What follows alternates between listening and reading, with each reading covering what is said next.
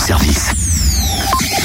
C'est énorme C'est l'heure de la récré. Ah bon C'est l'heure de la récré. C'est C'est l'heure de la récré. C'est l'heure de la récré. Pas possible, il est 8h15. Oui, les commerçants de Dijon font leur récré, Cynthia, si tu veux. Pendant les travaux de piétonisation des rues Bourg, Piron, Charrue, Place des Cordeliers, Jean Masset, il propose de nombreuses animations dès demain et jusqu'au 14 mai.